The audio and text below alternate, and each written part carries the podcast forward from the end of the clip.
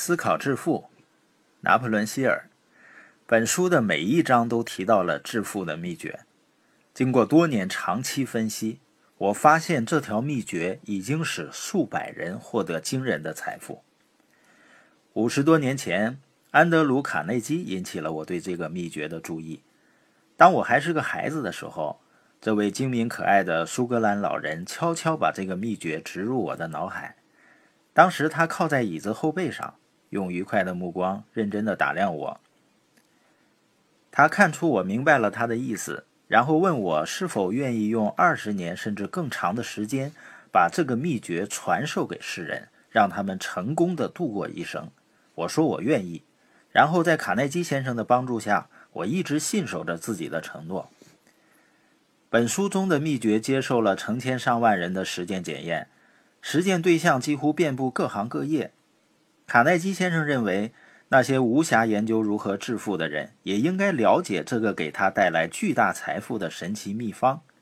他希望我通过各种人的实践，检验并证明这个秘诀的可靠性。他认为，所有公立学校和大学都应该讲授这个秘诀。他表示，如果讲授得法，他将给整个教育制度带来一场革命。使学校教育时间减少一半以上。在信心一章中，你会读到一个令人惊讶的故事：庞大的美国钢铁公司的创建构想和实施，竟然出自一个年轻人之手，而他正是卡耐基先生秘诀的实践者之一。这个故事证明，卡耐基先生的秘诀将适用于任何准备接受他的人。这个秘诀的简单运用，给查尔斯·斯瓦卜先生带来巨大财富和机会。粗略的计算，这个秘诀的应用创造了六亿美元的价值。这些事实，认识卡耐基先生的人几乎都知道。这些事实会明确告诉你这本书对你意味着什么。前提是你要知道自己想要的是什么。按照卡耐基先生的设想，这个秘诀已经传授给数千人，并且使他们获得个人利益。运用这个秘诀，有的人发了财。有的人成功实现和谐的家庭生活，一位牧师更是充分运用这条秘诀，获得高达七点五万美元的年收入。一位辛辛那提州的裁缝阿瑟·纳什曾用他几近破产的生意作为验证这个秘诀的实验用白鼠，不但使生意起死回生，还为业主带来了大笔财富。今天，虽然纳什先生早已不在人世，但他生意依然蓬勃兴隆。这个实验非同寻常，报纸杂志给予他极高的赞誉，相当于为其做了价值超过百万美元的广告。德克萨斯州的奥斯汀·威尔得知这个秘诀，他对此非常赞同，竟然为此放弃原来的专业，改学法律。他成功了吗？本书也讲述了他的故事。我曾经在拉萨尔函授大学做了广告部经理，那时这所大学还名不见经传。我有幸见证了卓别林校长成功运用这个秘诀，使拉萨尔大学跻身于美国优秀函授大学之列。我所说的秘诀在本书中会提提到上百次，但至今我还未直接提及它的名称，因为只有将它呈现出来时，那些准备接受它并正在寻觅它的人才能俯拾即得，为自己所用。正因为如此。当时，卡耐基先生不动声色地把这个秘诀传授给我，并没有说出它具体名称。如果你准备让这个秘诀为你所用，那么在每一章你都会找到它。如果你想知道这个秘诀是什么，我会很乐意告诉你，但这样会剥夺你用自己的方式去发现的乐趣。如果你曾经灰心丧气，如果你有无法克服的思想障碍，如果你的努力换来的都是失败，如果你在忍受病痛的困扰，那么我儿子对卡耐基秘诀的理解和运用会让你发现一片你苦苦寻找的希望绿洲。这个秘诀在第一次世界大战中曾被伍德罗·威尔逊广泛运用。他将这个秘诀精心地隐藏在训练中，让每一个参战士兵在上前线前都接受他的指导。威尔逊总统告诉我。在募集战争经费时，这个秘诀发挥了强大的作用。这个秘诀特别之处在于，那些掌握它并使用它的人，从此一路走向成功。如果你还有所怀疑，可以研究那些我提到用过此道的人，无论我在哪儿提到的例子，都能验证这条真理。你可以亲自查询他们的记录，然后就会心悦诚服了。当然，世上没有免费的午餐，如果不付出任何代价，也无法得到我所说的秘诀。但是这个代价绝对物超所值的。无意寻找它的人付出的代价再大，也找不到它。它无法馈赠得来，也非金钱所能买到。因为它包含了两个部分，那些准备接受它的人已经拥有了其中的一部分。这个秘诀对于那些准备接受它的人来说效力均等，受教育程度与此无关。在我出生前很久，这个秘诀就已经被托马斯·爱迪生所用了。虽然只受三个月的学校教育，但他巧妙地应用这个秘诀，成了世界领先的发明家。爱迪生的事业伙伴巴恩斯也得到了这个秘诀。当时他的年收入只有一点二万美元，但成功运用秘诀后呢，他挣得了大笔财富，并在壮年之际就功成身退。本书第一章之初就讲述了他的故事。他会告诉你，财富并非遥不可及，你仍可以做想要的自我，只要你愿意、有决心，金钱、荣誉、地位和幸福你都能得到的。我是怎么知道这些的呢？读完本书前，你就会知道答案。对你来说，答案可能在第一章，也可能在结尾。应卡内基先生的要求，我做了二十年研究，分析了数百位知名人士的成功经验。他们中的很多人都承认，在卡耐基的秘诀指导下，他们积累了巨大财富。这些人有亨利·福特、托马斯·爱迪生、查尔斯·斯瓦普、西奥多·罗斯福。卓别林等等，这些名字只代表了数百位美国知名人士的一小部分。无论他们在个人财富上还是其他方面取得的成就，都证明对卡内基秘诀的理解和运用帮助他们到达了生活的巅峰。我从未听说过有人受到这个秘诀的点拨，运用这个秘诀却未能在自己选定的行业里取得任何瞩目成就的。我也从未见过什么人不运用这个秘诀就能出人头地或积累到什么财富。从以上两个事实可以得出结论：作为想成大事的人必须的知识，这则秘诀要胜过人们通常所说的教育。那么，什么是教育呢？本书做出了详细解答。如果你已经做好了准备，那么我所说的这则秘诀就会跃然纸上，映入你的脑海。那时你就会真正认识它，无论是第一章还是最后一章，只要它出现在你眼前，就停下来，因为这一刻是你人生中的重大转折。在读本书的时候，还要记住，本书所说的都是事实，而非虚构，其目的是为那些准备接受它的人提供一条放诸四海皆准的真理，让他们知道该做什么，如何去做。他们还会从书中得到激励，从而开始自己的行动。在你开始第一章之前，我想提一个小小的建议，作为你寻找卡耐基秘诀的线索。我的建议是：所有的成就，所有辛苦所得的财富，都有其意念源泉。如果你已经准备去寻找它，那么已经拥有了这个秘诀的一。因此，另一半一旦出现在你面前，你会立即认出他来。第一章：心想事成，心想才能事成，这是千真万确的。当这种意念与特定的目的、毅力和获得财富或其他物质目标的强烈欲望融为一体时，它的力量是强大无比的。多年前，埃德温·巴恩斯发现，思考致富是一条不容置疑的真理。他的发现并非凭空产，而是开始于他想成为伟大的爱迪生事业伙伴的强烈欲望。巴恩斯的欲望有一个主要特征，就是确定不疑。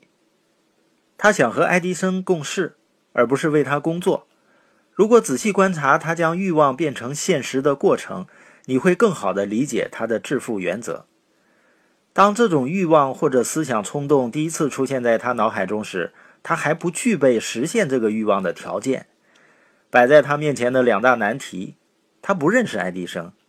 也没有足够的钱乘火车去新泽西州奥兰治，这些困难足以让很多人退却了，从而放弃这种奢侈的欲望。但他的欲望却非同寻常。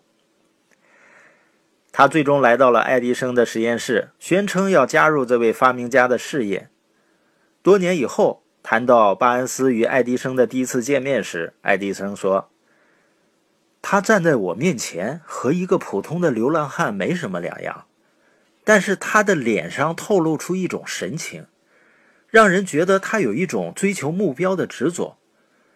从多年与人交往的经验，我知道。”如果一个人真正想得到一件东西，愿意用整个未来做赌注，那么他一定会得到。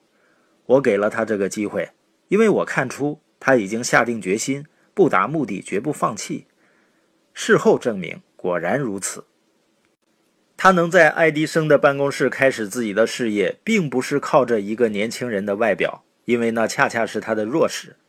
起关键作用的是他的意念。第一次见面时，巴恩斯并没有立即成为爱迪生的事业伙伴，他只获准在爱迪生的办公室工作，而且薪水非常微薄。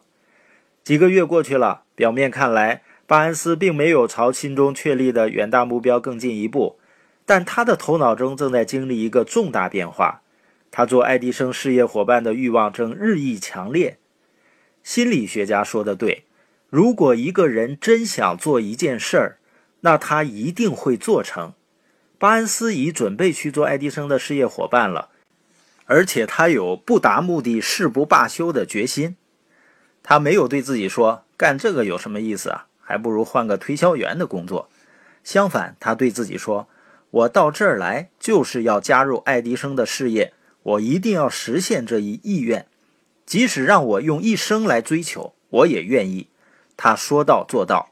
如果一个人确立了明确的目标，并且矢志不渝地追求，就会创造一个完全不同的人生。也许年轻的巴恩斯当时并没有意识到这一点，但是他那种坚定不移的决心和实现梦想的执着毅力，注定会帮助他排除障碍，创造梦寐以求的机会。当机会来临的时候，他的出现形式和背景是巴恩斯未曾想到的，这就是机会的狡猾之处。他们习惯于从后门溜进来，而且常常以不幸或暂时的挫折作为伪装。也许正因为如此，许多人才看不出什么是机会。爱迪生当时刚刚完善一项新发明的办公室设备，叫做爱迪生口授机。他的推销员们对这种机器并没有热情，他们认为不下大力气根本卖不出去。巴恩斯看到自己的机会来了，这个机会悄无声息。以一种样子奇怪的机器形式出现，而除了巴恩斯和他的发明者之外，没有人对他感兴趣。巴恩斯知道自己能卖出爱迪生口授机，他向爱迪生提出了自己的想法，立即得到了机会。他果真卖出了机器，实际上他做得非常成功，所以爱迪生和他签了合同，让他在全美进行销售。通过和爱迪生的事业合作，巴恩斯发了财。不过，他成功的意义并不局限于此。他向世人证明，一个人真的可以思考致富。巴恩斯最初的梦想对他究竟值多少钱呢？我无从得知。也许他获得两三百万美元的收益，但与他获得的更了不起的知识财富相比，金钱的数额有多大已经不重要了。这种知识财富就是运用已知的原则，无形的意念。能够带来物质上的回报。巴恩斯就是靠自己的意念与伟大的爱迪生成了事业伙伴，而且靠意念发财致富。他除了知道自己想得到什么和不达目的誓不罢休的意志外，可以说他是白手起家。导致人们失败的原因是什么呢？人们往往在暂时的挫折面前退却。每个人都或多或少地犯这个错误。达比的叔叔。在淘金热时也热衷于此，因此到西部淘金，希望能发财。他不知道，更多的黄金来自大脑这个矿场，而不是来自地下。他圈出一块地，拿起锄头和铁锹，就开始埋头挖掘。辛苦挖掘了几周后，他终于看到了闪闪发光的矿石，但是他缺少将矿石运出地面的器械，于是悄悄地把矿场掩盖起来。然后顺原路回到了马里兰州的威廉斯堡，他把这个重大发现告诉了亲友和一些邻居，他们凑了钱，买了需要的机器，并运到西部。达比和叔叔回到矿区继续挖掘。第一车矿石挖掘出来，运到一个冶炼厂，结果证明他们找到的矿区是科罗拉多最丰富的矿藏。再有几车矿石就能偿还债务了，然后就等着大笔财富滚滚而来了。矿井越挖越深，达比和叔叔寄予的希望越来越大。然后新的情况出现了，金矿的脉络消失了，他们的希望落空了，聚宝盆已不复存在。他们拼命继续挖掘，试图重新找到金矿，结果徒劳无获。最终，他们决定放弃。他们把器械卖给一个旧货商，只卖了几百美元，然后乘火车回了家。那个旧货商找来了一位采掘工程师查看矿区，然后进行了估算。工程师认为，矿主的采掘之所以没有成功，是因为他不懂什么是断层线。他的估算表明，再挖三英尺。达比和叔叔就能重新找到金矿的脉络，金矿就在三英尺之下。那位旧货商从矿石上赚了数百万美元，因为他懂得在放弃之前先咨询专家的意见。很久之后，当达比先生发现欲望可以变成黄金时，他终于弥补了损失，赚回了几倍的收益。这一发现是在他开始推销寿险后获得的。达比时刻牢记。自己在距离黄金只有三英尺的地方停止了努力，因而失去了巨额财富。他对自己说：“我在离黄金还有三英尺的时候停止了努力，但如果我向客户推销保险时遭到拒绝，我绝不放弃。”这一教训让他在后来自己选定的事业中受益匪浅。达比成了少数几个每年卖出寿险超过百万美元的人之一。他将自己这种持之以恒的精神归功于在金矿开采事业中得到的教训。任何人在取得成功之前，必然要遇到很多暂时的挫折，甚至失败。如果一个人遭遇了失败，那么最容易也最顺理成章的做法就是放弃。大多数人正是这样做的。全美五百位最成功人士的经验告诉作者，他们最伟大的成功在于面临失败时，他们能坚持再迈出一步。失败是个骗子，他对人们尖刻而狡猾，喜欢当胜利近在咫尺时将人绊倒。达比从挫折大学毕业后，决心从采掘金矿失败的教训中获益。不久后，他就有幸得到机会证明不，并不意味着不可能。一天下午，达比在一座老式磨坊里帮叔叔磨面。叔叔经营的大农场上住着很多猪田的黑人农民。这时候，门轻轻地打开了，是一个黑人的女儿。她走进来，在门边。叔叔抬起头看着那个孩子，然后大声地喊道：“你干什么？”那个孩子怯生生地答道：“妈妈说她要五毛钱，不给。”叔叔说：“回家去吧。”“是，先生。”那个孩子答道。但他站在那儿没动。叔叔继续忙着手上的活，根本没注意到那个孩子没走。当他抬头看，他还站在那儿，就冲他吼道：“我说过让你回家，快走，要不我拿鞭子抽你。”小女孩说：“是，先生。”但他还是一动没动。叔叔放下一袋正准备倒入磨面机的粮食，拿起一根木棍，满脸怒气地朝着小女孩走过去。达比屏住了呼吸，他肯定要亲眼看到一顿痛打了，因为他知道叔叔的脾气非常暴躁。当叔叔走到小女孩站立的地方时，他快速地向前跨一步，抬头望着她的眼睛，尖声叫道：“我要妈妈的那五毛钱！”叔叔停下来看了他一会儿，然后慢慢放下棍子，把手伸进口袋，拿出五毛钱给了他。那个孩子拿着钱，缓缓地退回门边，目不转睛地盯着那个刚刚被他征服的人。他走后，叔叔坐在一个木箱上。两眼呆呆地望着窗外，就这样过了十多分钟。他怀着敬畏的心情想着刚才发生的事。达比当时也在思考，这是他有生以来第一次看到一个黑人小孩沉着冷静地征服一个成年男人。他是怎样征服他的呢？是什么让他的叔叔消除怒气，变得像鸽子一样温顺？这个孩子用什么神奇的力量控制了当时的情形？这些以及其他类似问题在达比的脑海中闪过。但是直到多年后，他向我讲述这个故事时，才找到答案。非常巧合，作者听到了这个不同寻常的故事时，正是在那个老磨坊里，正是达比叔叔被挫败的地。我们站在那间发霉的老磨坊里，达比先生又一次讲起了那次特殊的胜利。最后，他问：“你明白这是怎么回事吗？那个孩子用什么神奇的力量，如此彻底地打败了我叔叔？”这个问题的答案就在本书写的原则中，详尽而完整，其中既有细节，也有指示，可以让每个人理解运用那个孩子无意中得到的那种力量。只要注意观察，你就会发现帮助那个孩子取得胜利的神奇力量。在下一章中，你会认识这种力量。在本书的某处，你会有所顿悟，从而加速你的接受力，并且让这种不可抵御的力量为你所用。